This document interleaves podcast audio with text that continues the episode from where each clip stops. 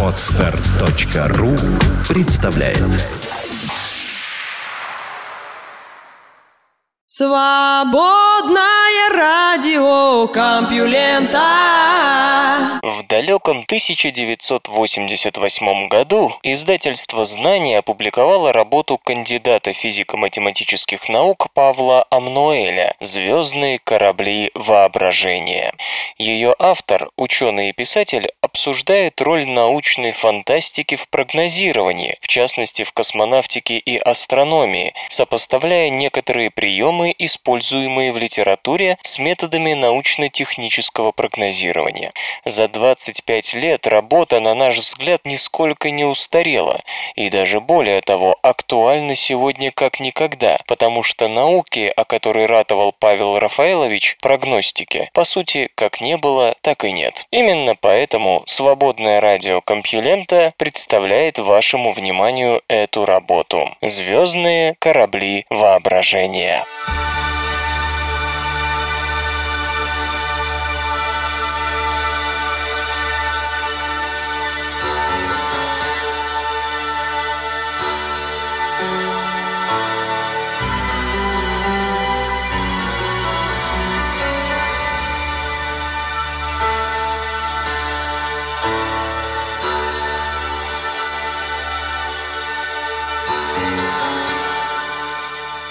Наука и техника не могут развиваться, не заглядывая в собственное будущее. У этого, казалось бы, чисто человеческого субъективного желания есть и необходимость, и объективные причины. Наука и техника движутся вперед, ставя перед собой на каждом этапе конкретные цели, преодолевая конкретные противоречия. Однако всякий раз приходится выбирать, какие проблемы наиболее актуальны сегодня, для достижения каких целей стоит именно сейчас приложить максимум усилий. Чтобы разобраться в этой непростой и тоже сугубо научной проблеме, создан раздел науки, призванный предвидеть и главные цели научно-технического прогресса и его возможные результаты, и даже желательно следствие этих результатов, влияние их на человеческое общество. Лишь представив цели развития и возможные пути их достижения, можно конкретно и доказательно планировать научно-технические разработки. Исследованием же целей, путей их достижения, возможных будущих проблем, проблем, кризисов и выходом из них занимается прогнозирование. Прогнозирование все еще находится в стадии становления, хотя попытки создавать обоснованные прогнозы в различных областях техники и науки ведутся не первое десятилетие.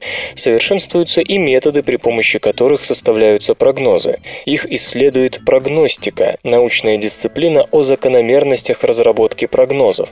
Далее мы будем говорить о прогнозах в области космонавтики и астрономии. Но есть одна особенность особенность. Речь пойдет в основном о прогнозах, которые делают не ученые, а авторы научно-фантастических произведений. Поговорим мы и о методах прогнозирования, сопоставляя те, что используются учеными-прогнозистами, и те, которые применяют писатели-фантасты. Именно в космонавтике и астрономии лучше всего, пожалуй, видны возможности и недостатки современного прогнозирования. Уже в первые годы после полета Юрия Алексеевича Гагарина в печати интенсивно обсуждались вопросы дальнейшего дальнейшего развития космонавтики. Будут ли поселения на Луне через 10 лет, пилотируемые полеты к планетам через 20, к звездам через полвека. Сергей Павлович Королев писал, что в будущем каждый человек сможет полететь в космос по профсоюзной путевке. Прошло четверть века. Как сбываются прогнозы? Нет пока поселений на Луне, и люди не летают к планетам. А летчик-космонавт СССР Константин Петрович Феоктистов недавно заметил, в принципе и сейчас можно было бы отправить отправить на орбиту по профсоюзной путевке любого человека. И технические средства это позволяют, и медицина так шагнула вперед, что нынче от космонавтов не требуется какого-то сверхздоровья. Весь лишь вопрос в стоимости этого удовольствия. Цитата приведена из газеты «Известия» номер один за 1987 год.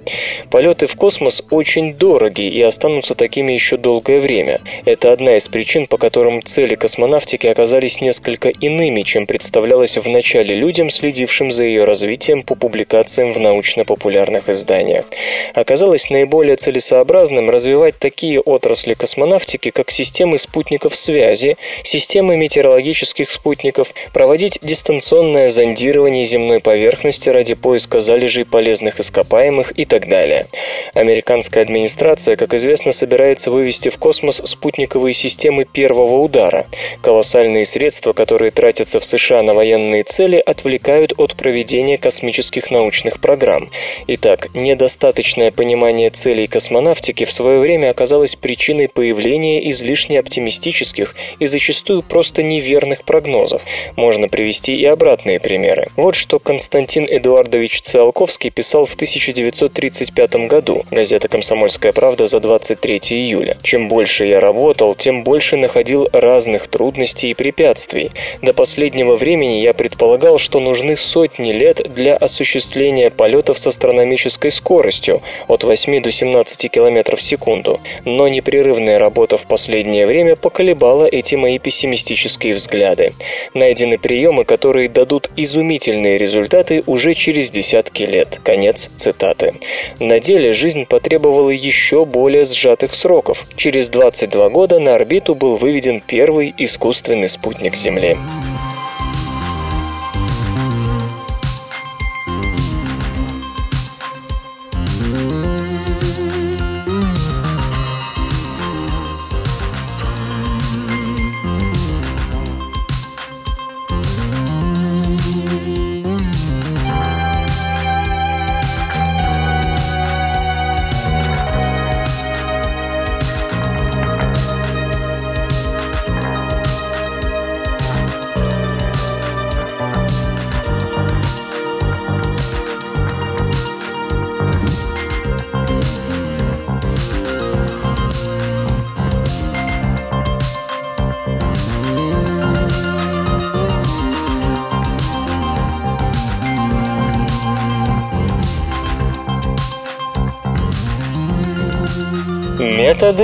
Научно-технического прогнозирования. Различают два типа прогнозов – поисковый и нормативный. Поисковый прогноз выявляет перспективные проблемы развития технической или научной дисциплины.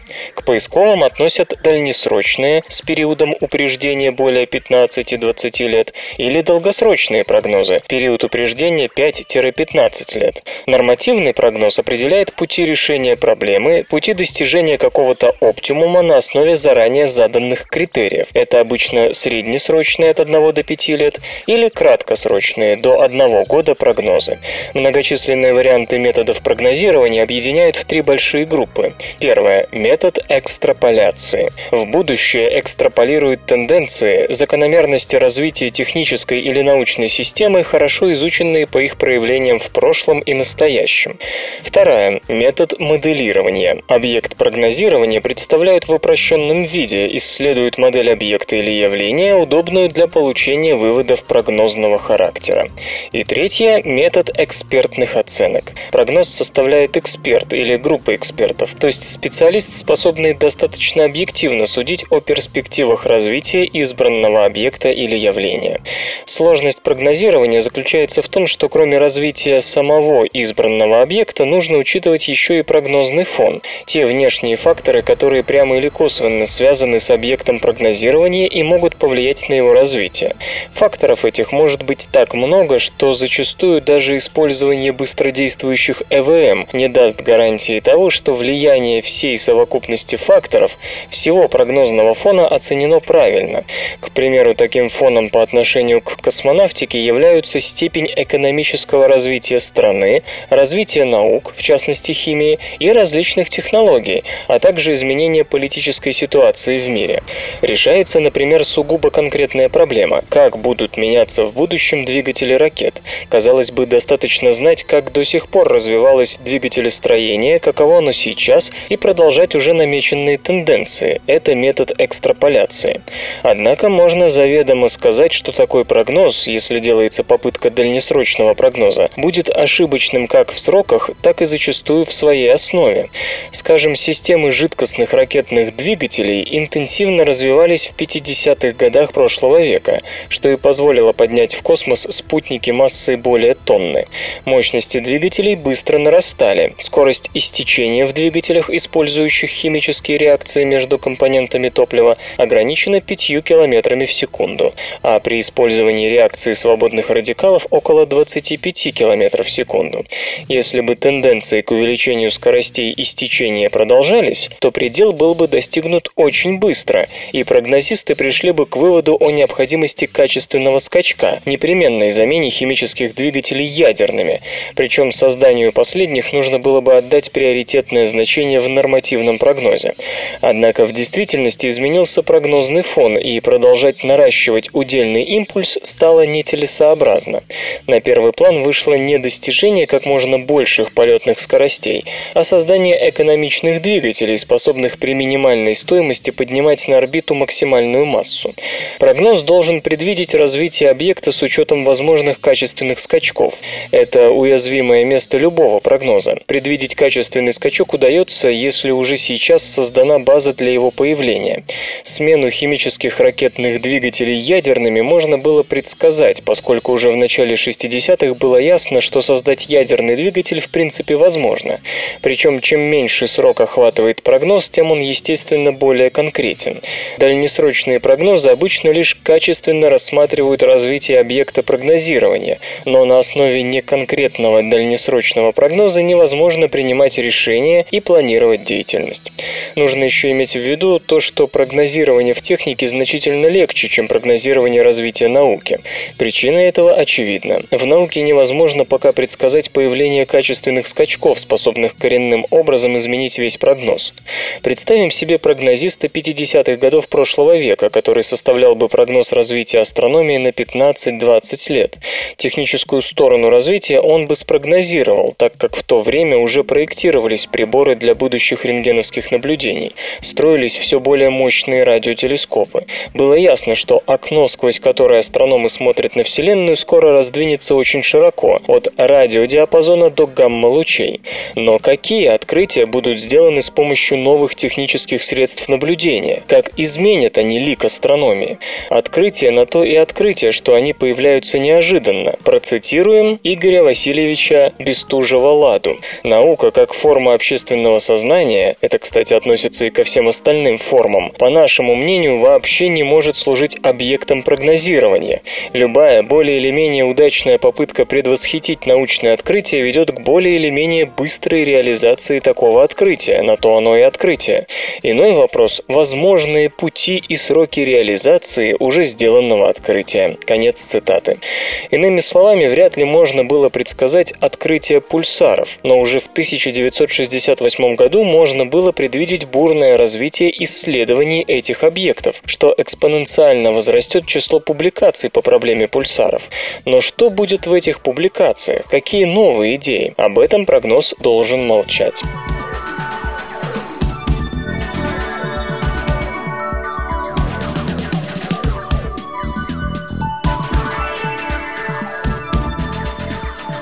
По мнению автора, прогнозировать развитие научного знания вовсе не так уж безнадежно, во всяком случае, когда не происходит открытие неизвестного ранее закона природы. Открытие пульсаров не было предсказано, но оно вполне могло быть предсказано. Пульсары, как небесные объекты, не нарушают никаких известных в 50-х годах прошлого века законов природы, вполне укладываются в рамки современной физики. Пульсар – это быстро вращающаяся нейтронная звезда с большим магнитным полем, из излучающая радиоволны в выделенном направлении, например, вдоль магнитной оси.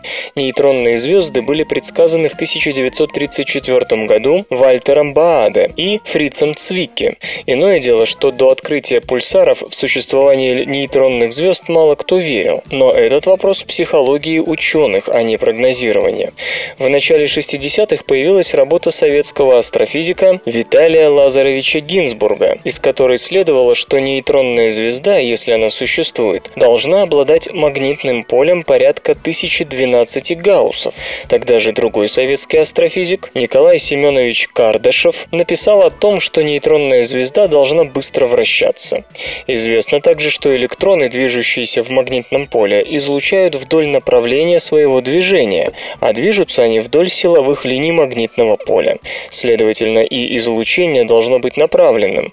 Достаточно теперь сделать небольшой шаг и сказать, если излучение направлено не вдоль оси вращения, то с Земли будут наблюдаться пульсации с периодом, равным периоду вращения нейтронной звезды. Иными словами, существование нейтронных звезд-пульсаров можно было предвидеть с помощью уже известного в 50-е годы метода прогнозирования – морфологического анализа. Метод был предложен Фрицем Цвикке, но для прогнозирования возможных открытий практически не используется, хотя на Западе существует даже ассоциация морфологистов, занимающихся подобными прогнозами. Применяют морфологический анализ обычно для решения изобретательских задач. Сейчас морфологический анализ прогнозисты относят к совокупности методов, называемых в прогнозистике экспертными оценками.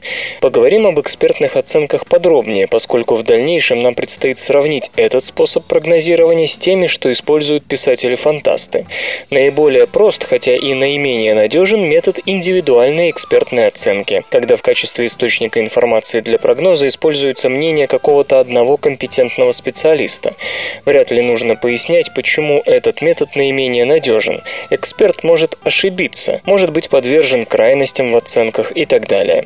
Поэтому чаще пользуются методом коллективной экспертной оценки, основанным на выявлении обобщенного мнения группы специалистов путем обработки независимых оценок, вынесенных экспертами, входящими в группу. У этих двух методов есть немало модификаций. Одна из них – дельфийский метод. Прогнозисты ведут опрос группы экспертов в несколько туров. После каждого тура экспертам сообщают результат, чтобы они могли к следующему туру скорректировать или заново обосновать свое мнение. Модификация коллективной экспертной оценки, мозговой штурм или метод коллективной генерации идей. Эксперты коллективно обсуждают проблему, причем обсуждение обязательно регламентировано четкими правилами. Результаты экспертных оценок часто публикуются в печати, и каждый может наглядно убедиться в достоинствах и недостатках этого метода прогнозирования. В 60-х годах прошлого века фирма Rand провела экспертное исследование прогнозов, пользуясь дельфийским методом. В сущности, лишь один из этих прогнозов сейчас сбывается в срок – создание рентгеновских лазеров. К сожалению, осуществление этого прогноза оказалось связано с разработками «Звездных войн». Многие сроки оказались слишком оптимистическими. Например, управляемая ядерная реакция синтеза еще не осуществлена, хотя оптимальный срок был назван такой – 1987 год. По многим прогнозам у экспертов не было единого мнения, и сроки их осуществления были очень расплывчатыми. Уже упоминавшийся морфологический или матричный метод тоже является модификацией и систематизацией экспертного метода. Для объекта прогнозирования строят матрицу характеристик и их возможных значений, так называемый морфологический ящик. Это, в общем, таблица, на одной оси которой записаны все характеристики прогнозируемого объекта, а на другой возможные варианты и значения каждой характеристики. В свое время Цвикки, автор морфологического метода, использовал его для прогнозирования необычных звезд и предсказал как нейтронные звезды, так и звезды с гораздо меньшими размерами, названные адскими. Теперь о них говорят как о черных дырах. Интересно, что будучи призванным во время Второй мировой войны на военную службу, Цвикки использовал морфологический метод для прогнозирования развития реактивных двигателей и описал 36 864 возможные комбинации параметров. Следует отметить, что при матричном прогнозировании очень важно правильно оценить получившиеся варианты и сочетания. Большинство из них обычно не имеет для прогноза никакой ценности. Но как быть, если необходимо представить себе развитие техники и науки не на 30-40, а на 100-200 лет? Надежных методов современная прогностика не дает, оставляя размышления о далеком будущем науки и техники на долю смелых ученых, не боящихся публично размышлять на такие темы, и предлагая подумать об этом научно-фантастической литературе.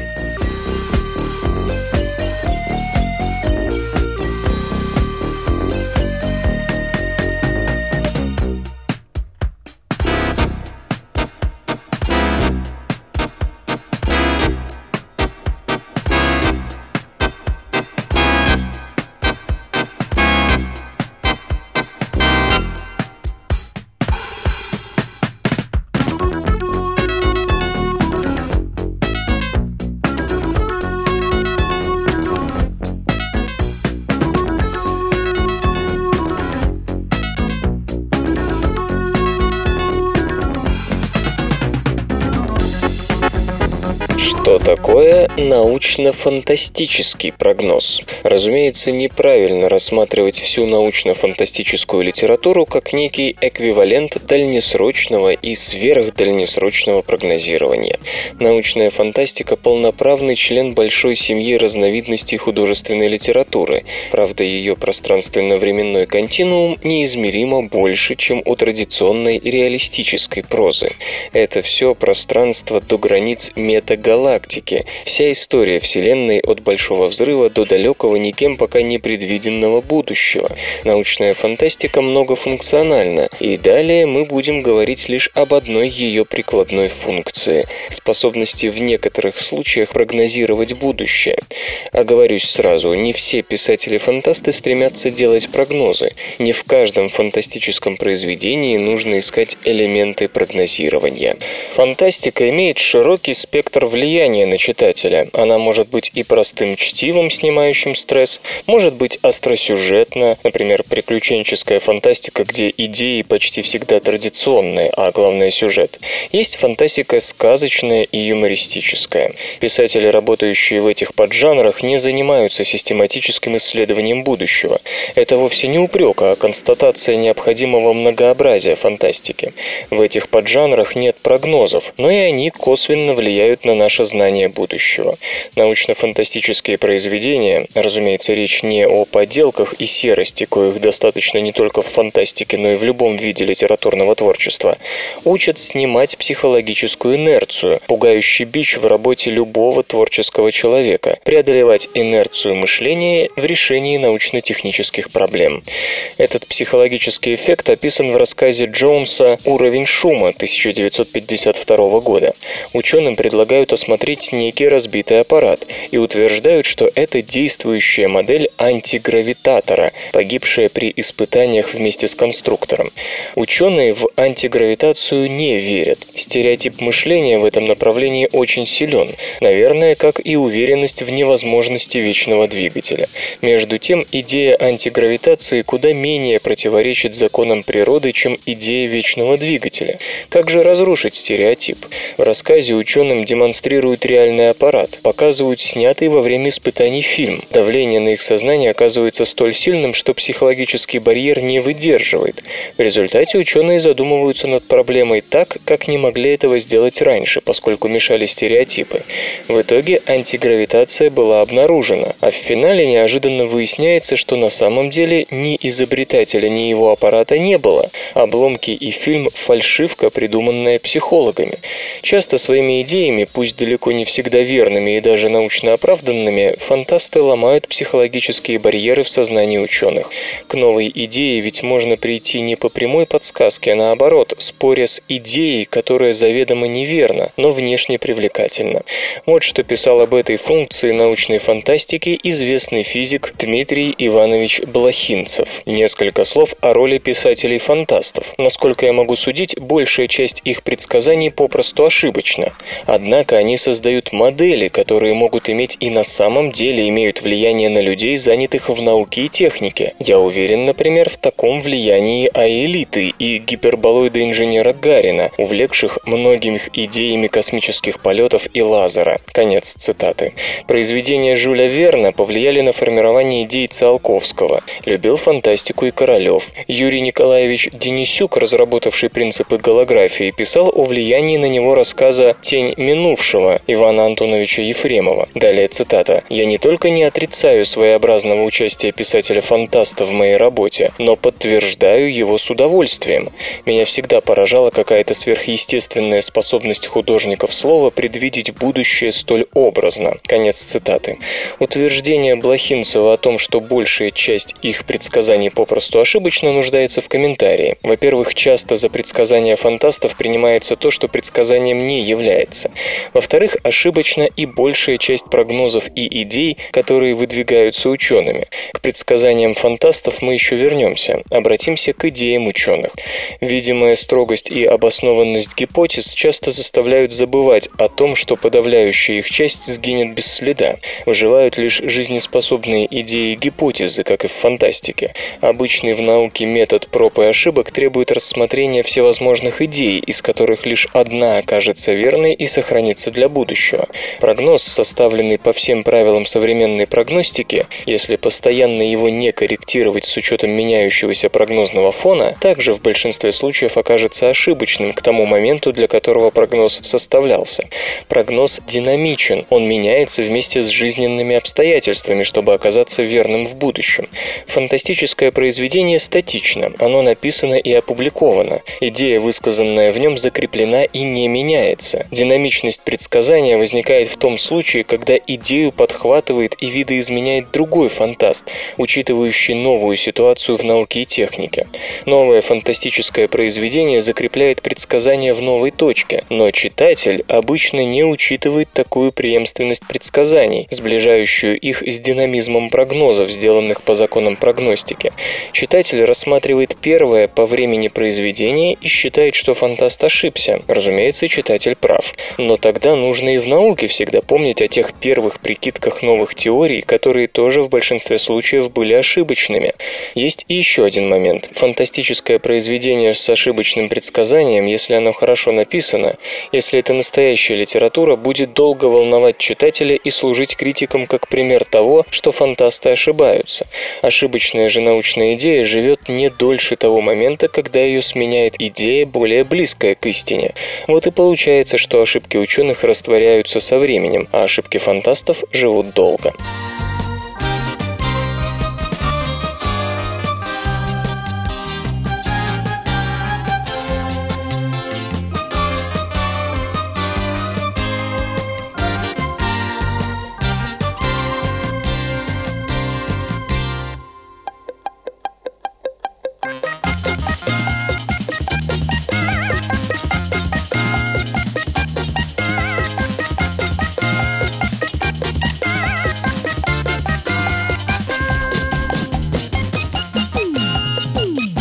Приведем пример. В 1946 году астрономы еще не знали о том, что нейтронные звезды существуют. До открытия пульсаров оставалось более 20 лет, но уже прошли 12 лет после опубликования работы Бааде и Цвики, где говорилось о том, что нейтронные звезды должны возникать в результате вспышек сверхновых, и прошли 8 лет после опубликования работы Роберта Оппенгеймера и Майкла Джорджа Волкова, описавшей внутреннюю структуру этих звезд. Общее же мнение состояло в том, что все звезды в конце концов становятся белыми карликами. Именно в 1946 году вышел из печати рассказ Лейнстера «Первый контакт» о встрече звездолета землян со звездолетом чужаков, летящим из глубин галактики. Встреча произошла в крабовидной туманности вблизи от ее центральной звезды. Согласно тогдашним научным представлениям, это был белый карлик. Согласно современным – нейтронная звезда.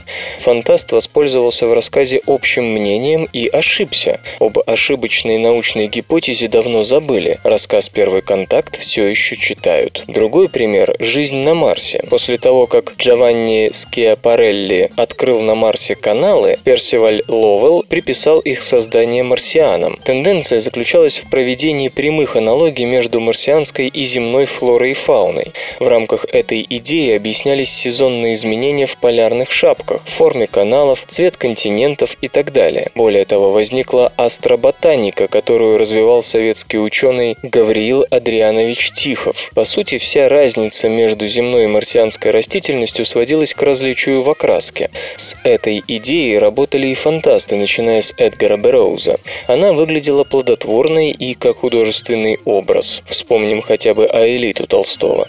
Завороженные предметностью каналов, фантасты не увидели необходимости в предсказании жизни иной, отличной от нашей формы жизни на Марсе. Каналы представлялись научным фактом, который нельзя обойти. Заблуждение выяснилось после первых же полетов космических аппаратов, мгновенно устарели и стали вечным напоминанием об ошибках сотни произведений о марсианах.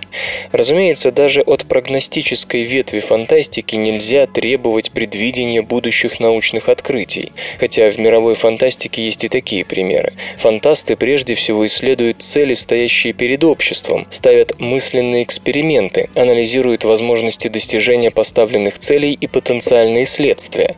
При этом читатель, в том числе научный работник, получает не готовую подсказку, которая зачастую лишь раздражает, потому что дилетант-фантаст, видите ли, указывает ученому, а учится искать нетривиальные пути решения проблем. Научная фантастика в этом своем качестве предстает как мысленный полигон, где испытываются на жизнеспособность не традиционные, а зачастую безумные идеи, гипотезы и концепции науки. Полигон этот является собой редкую возможность наглядно представить возникающие социальные, психологические, этические и иные следствия новых идей.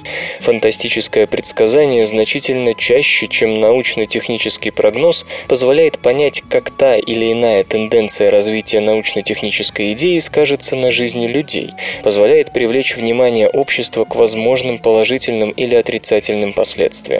Назовем научно-фантастическим предвидением или предсказанием художественно или аналитически обоснованную индивидуальную оценку будущего состояния избранного объекта, сделанную в научно-фантастическом произведении. В фантастике научно-технического, да и некоторых других поджанров можно найти немало предвидений будущего, и об этом пойдет теперь речь. Но научно-фантастическое прогнозирование все еще не сложилось ни как художественное явление, ни как один из методов научно-технического прогнозирования. Не сложилось потому, что прогноз требует обобщения и анализа многих предвидений, а это уже задача не отдельных фантастов, а специалистов по прогностике. Поэтому назовем научно-фантастическим прогнозом оценку будущего состояния избранного объекта, основанную на анализе и обобщении конкретных предвидений, содержащихся в научно-фантастической литературе. Использование ракет для коррекции курса снарядов повести Жюля Верна «Вокруг Луны» 1870 год было примером предвидения фантаста, но для создания фантастического прогноза в области развития исследования космоса нужно было проанализировать и обобщить все имевшиеся в то время предвидения фантастов. Ситуация мало изменилась за сто лет, и сейчас есть очень интересные попытки предвидения фантастов, но фантастическое прогнозирование, как ветвь прогнозирования научно-технического, задача для будущего. Писатели-фантасты выступают в сущности как многочисленная, хотя и разнородная группа экспертов. Однако группы экспертов для создания научно-технического прогноза отбираются по строгим правилам, и эксперты эти отвечают на заранее продуманные вопросы. Причем ответы затем подвергаются обработке, призванной отбросить крайности взглядов, выявить общие мнения и тому подобное. Эксперты-фантасты сами ставят перед собой вопросы и отвечают на них, причем ответы никак не обобщаются и являются собой огромную совокупность мнений, которые читатель должен разбираться сам. Прогноз, полученный в результате опроса экспертов, представляет достаточно четкую модель будущего, верность которой постоянно корректируется с учетом изменений прогнозного фона. Фантастический же прогноз пока возникает в сознании читателя в результате обзора хаотического нагромождения произведений, часто противоречащих в предсказаниях одно другому. Причем нередко за предсказания принимаются идеи, вовсе не являющиеся плодом раздумий автора-фантаста о реально возможном будущем. Следствием теоретической неразработанности научно-фантастического прогнозирования является, как уже говорилось, распространенное мнение об ошибочности предсказаний фантастов. Фантастическое прогнозирование нуждается, во-первых, в строгом отборе экспертов-фантастов, во-вторых, в анализе их предсказаний и, в-третьих, в исследовании тех методов и приемов, с помощью которых фантасты создают свои фантастические идеи, проекты и допущения. Об этих приемах мы и поговорим далее, используя предвидение писателей-фантастов в области космонавтики и астрономии.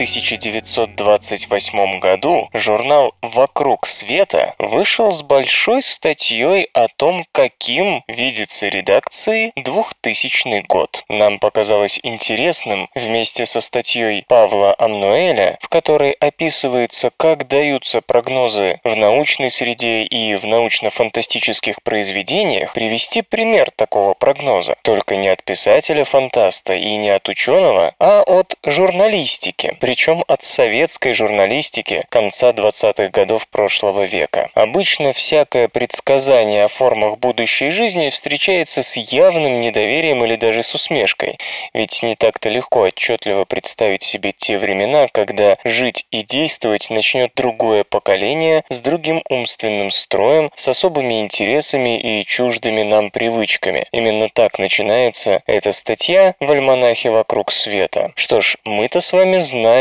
каким был 2000 год. Давайте посмотрим на него глазами почти столетней давности.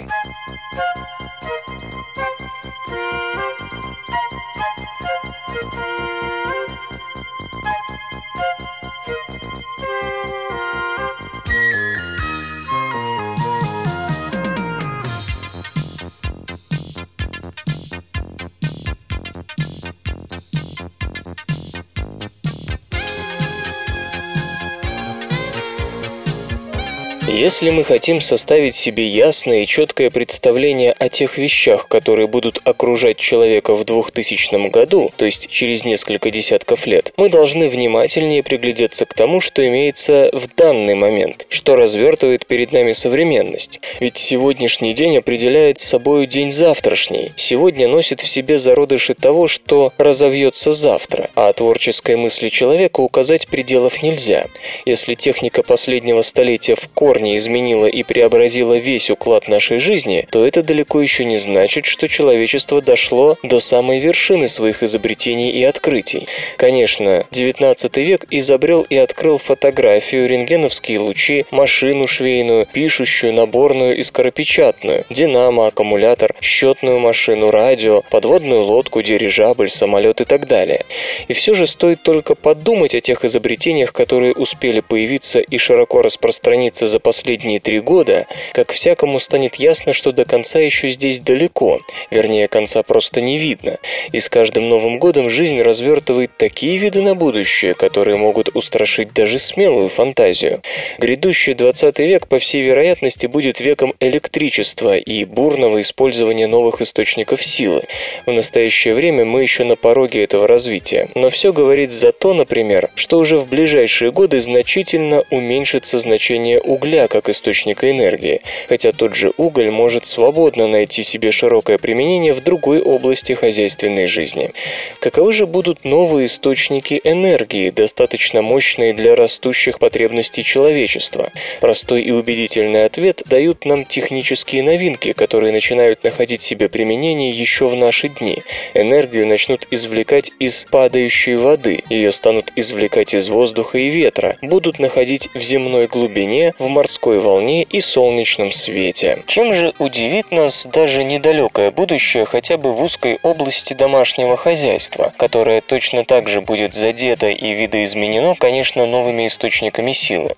Прежде всего, сведется к минимуму сама домашняя работа. Священный огонь домашнего очага окончательно и бесповоротно исчезнет. Не придется ни щипать лучину для растопки, ни разбивать на куски уголь. На железнодорожных вокзалах или в портах уже не будут выситься угольные горы, так как черный бриллиант еще на месте станет перерабатываться либо в газ, либо в масло. Он может быть превращен также в электричество или теплоту, чтобы найти себе разностороннее применение в таком преобразованном виде. Ведь через каких-нибудь сто лет и даже того меньше уголь станет таким дорогим продуктом, который уже не будут сваливать в горы под открытым небом. Да и самый дом завоеван будет все тем же электричеством. От погреба до чердака всюду будут стоять электрические печи, газовые и тепловые аппараты, обслуживаемые дальними станциями. Эти огромные центральные станции с избытком обеспечат город светом и теплом, пользуясь водой, ветром, воздухом и другими еще неведомыми нам видами энергии. Огромные же здания обзаведутся, возможно, собственными силовыми установками. Теперь всякому понятно, что наш дом, наше домашнее хозяйство по сравнению с фабрикой или заводом безнадежно устарели, находятся еще на примитивной ступени развития. Во всех областях жизни видны огромные достижения, и явно отстало одно только домашнее хозяйство, которое продолжает требовать самого широкого и длительного применения человеческой силы. Вот этому отсталому виду хозяйства и положен будет конец. Домашней хозяйке уже не придется больше вертеть мясорубку или кофейную мельницу, чистить картофель, выбивать из ковров пыль, стирать и гладить белье, начищать обувь. Маленький двигатель и удобная машина заменят собой нашу женскую прислугу, эту горемычную домашнюю работницу. Машина и электричество упростят также домашнюю работу. Уже теперь, например, электрические кухонные печи настолько усовершенствовались, что дают хозяйке полную возможность оставить дом, не беспокоясь о том, что кушанье не будут готовы к определенному часу, или же они пережарятся. Электрический ток разом автоматически выключается, как только кухонные кастрюли простояли положенное время с необходимой им температурой. Конечно, домашнее хозяйство нуждается еще в небьющемся стекле, которое шло бы на выработку всевозможной кухонной и чайной посуды. И такое твердое стекло уже в 1926 году появилось в Америке, которая задумалась и над производством еще более особо гибкого стекла. Домашнее хозяйство, безусловно, достигнет значительного упрощения, которое позволит матери уделить больше времени воспитанию своих детей, физическому здоровью. Да и самое жилище наше станет более гигиеничным, чем теперь, не говоря уже о том, что человеку в большей мере предоставлены будут разнообразные спортивные залы и площадки, солнечные вышки, бассейны для плавания и так далее. Искусственное освещение сравняется с дневным светом. Если солнечный свет ценен теми своими ультрафиолетовыми лучами, которые так благотворно влияют на наше тело, то в настоящее время и в искусственное освещение включены те же ультрафиолетовые лучи. Значительные изменения произойдут еще в ближайшие десятилетия и с электрическими лампочками накаливания. Наши теперешние лампочки являются как бы пожирателями тока. Только 16% доставляемой ими энергии превращается в свет, остальная уходит почти целиком в теплоту. А потому в недалеком будущем должен появиться холодный свет, или во всяком случае такой, который будет поглощать значительно меньше теплоты. Возможность такого света лучше всего доказывается самой природой, ведь микроскопические животные, вызывающие свечение моря, а также наановские червячки, светятся в ночную пару, совершенно не излучая из себя никакой теплоты. В настоящее время общепризнано, что обычные стекла на наших окнах вредны для живущих за ними людей, ведь эти стекла, как доказано опытом, являются непреодолимой преградой для ультрафиолетовых лучей, оказывающих на человеческое тело столь изумительное оздоравливающее влияние. Обычные же стекла в наших окнах пропускают через себя одну только часть солнечного света. Если видимый белый свет проходит через обычное стекло, то ультрафиолетовый им отражается. Противоположность стеклу кварц пропускает через себя и ультрафиолетовый свет, а потому если в наши окна начнут вставлять горный кристалл, состоящий из кварца, то наши комнаты доступны будут и ультрафиолетовым лучам, и в то же время получат достаточно защиту от холода и других климатических воздействий, ибо кварц – плохой проводник тепла. Биохимическому институту в штате Мэн, Америка, уже в настоящее время удалось создать из горного кристалла большое стекло толщиной в 1 четвертую миллиметра. Ясно все огромное значение для будущего этого изобретения. Равным образом и английскому ученому Лэмплав удалось в 1926 году изобрести так называемую «Вита» – «Вита-стекло», стекло, жизнь стекло, которое точно так же пропускает через себя ультрафиолетовые лучи. Изумительные результаты этого нововведения наглядно обнаружились прежде всего в лондонском зоологическом саду, где вито-стекло было вставлено в различные клетки. А дальше тоже благотворное влияние окон с вито-стеклами было подтверждено в одной школе, где в одном классе занималось в течение года 30 учеников, состояние здоровья которых значительно улучшилось, чем при занятиях в классе с обычными окнами.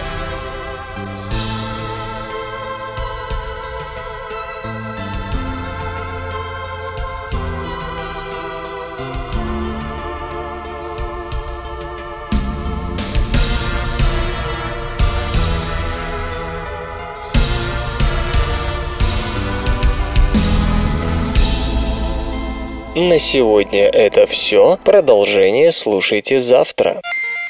Компьютер. Компьютер. Компьютер. Лента. Подкаст.